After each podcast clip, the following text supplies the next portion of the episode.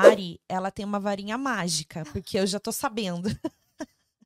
é difícil a gente falar assim, né? Mas é praticamente isso, porque é, ela foi atender uma mãe, né, Ari, que já tava 20 dias sem mamar. Ela tava, era um bebê que tava 20 A mãe sem mamar. Não, gente, peraí. Ela foi atender uma mãe que tava 20 dias sem mamar, não.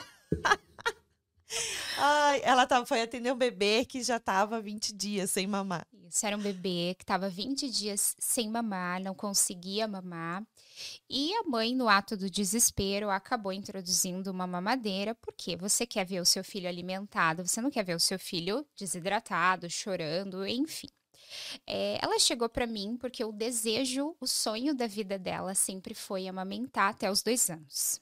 Então ela diz assim: Ari, eu preciso, isso é minha missão. Eu, te, eu tô te procurando porque você atendeu uma amiga minha e ela disse assim: Você é maravilhosa, você ia resolver o meu problema, então, por favor, tudo que você falar eu vou fazer, eu preciso que você faça o meu filho voltar a mamar. E aí você fala: Meu Deus, que responsabilidade, né? E agora? Vamos ver aqui o que, que acontece. E ele era uma criança que estava muito adaptada ao bico artificial, então é um processo voltar essa criança para mama. É, é, difícil, mas é, é, lindo. Chupeta e mamadeira ou só mamadeira? Só mamadeira. Só mamadeira. Uhum. Mas assim, ele tomava 12 mamadeiras ao dia, né? Então ele não tinha contato mais nenhum com a mama. E, gente, os bebês, eles fazem reconhecimento, eles precisam conhecer a textura, dessa mama, dessa areola. Então pensa para esse bebê que estava ali o tempo todo com essa mamadeira, o quanto foi difícil para ele. Então foi um trabalho que foram exatamente cravados sete dias. Eu ia. Não, tô chocada. Eu, eu pensei que você ia falar 30 dias.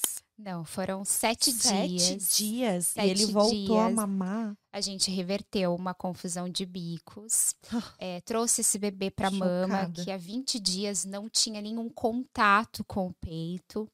É, foi desafiador, então a gente utilizava conta-gotas, né? Trazia ele para mama sonolento, utilizava conta-gotas. Ele começava a sugar, a gente trabalhava com compressão de mamas. E aí era choro. O que é compressão de mamas? Quando você faz movimentos para auxiliar o fluxo do leite na ejeção. Aquela... Para uhum. estimular esse bebê a mamar melhor e ele sentir que ali tem um volume legal para ele. Porque pensa, a mamadeira promove um, um jato contínuo, né? Competir com a mama que você vai liberar, sugar e vai liberar os reflexos e o leite vem em abundância, né? Então, a gente precisa também trabalhar isso. Em sete dias ele estava mamando na mama lindo, maravilhoso, tá mamando até hoje. É, recebo fotos dele mamando o tempo todo, e assim, e uma mãe extremamente grata. Né? Gente do céu, que trabalho maravilhoso, Ari. Imagino você, com tudo isso que você trouxe aqui pra gente, né, dessa parte do acolhimento, como que você não tratou essa mãe? Como que você não colocou ela no teu colo e falou: "Vem cá que eu vou te ajudar". O que que você não transformou, né? Dá para ver no teu olho que você fica até emocionada. Super, super. Assim, cada... Eu tô também, porque eu imagino a transformação que você causou na vida dessa mulher. Cada paciente, Lindo. cada dupla, Danda, para mim é como se fosse a primeira. É, eu me envolvo muito com a história das minhas pacientes. Eu tenho pacientes que viraram minhas amigas. Eu imagino. É... Quanto tempo tinha esse bebê? Só para eu voltar um pouquinho no. Um mês e quatro dias. Nossa. Uhum. Então é, é, transformador. E quando a gente viu ele mamando a primeira vez é, que ela me mandou o vídeo, ela mandou assim: Tiari, conseguimos. E foi um vídeo de 33 minutos e 2 segundos. Gente do céu. Desse bebê mamando lindamente, tranquilo, relaxado. Ele abriu a mãozinha e colocou assim na mama, sabe? Ela chorava de um lado, eu chorava do outro. E, e, e aquilo dizia assim: obrigada, é sobre isso. É por isso que eu falo que a amamentação me escolheu. Eu não escolhi a amamentação. Eu ia falar, como é que você escolheu a amamentação, Foi né? a amamentação que, que, te me escolheu. escolheu. Uhum, porque eu amo fazer isso. Eu amo ver o, o, o, desejo dessa mulher, a construção, a forma como ela constrói.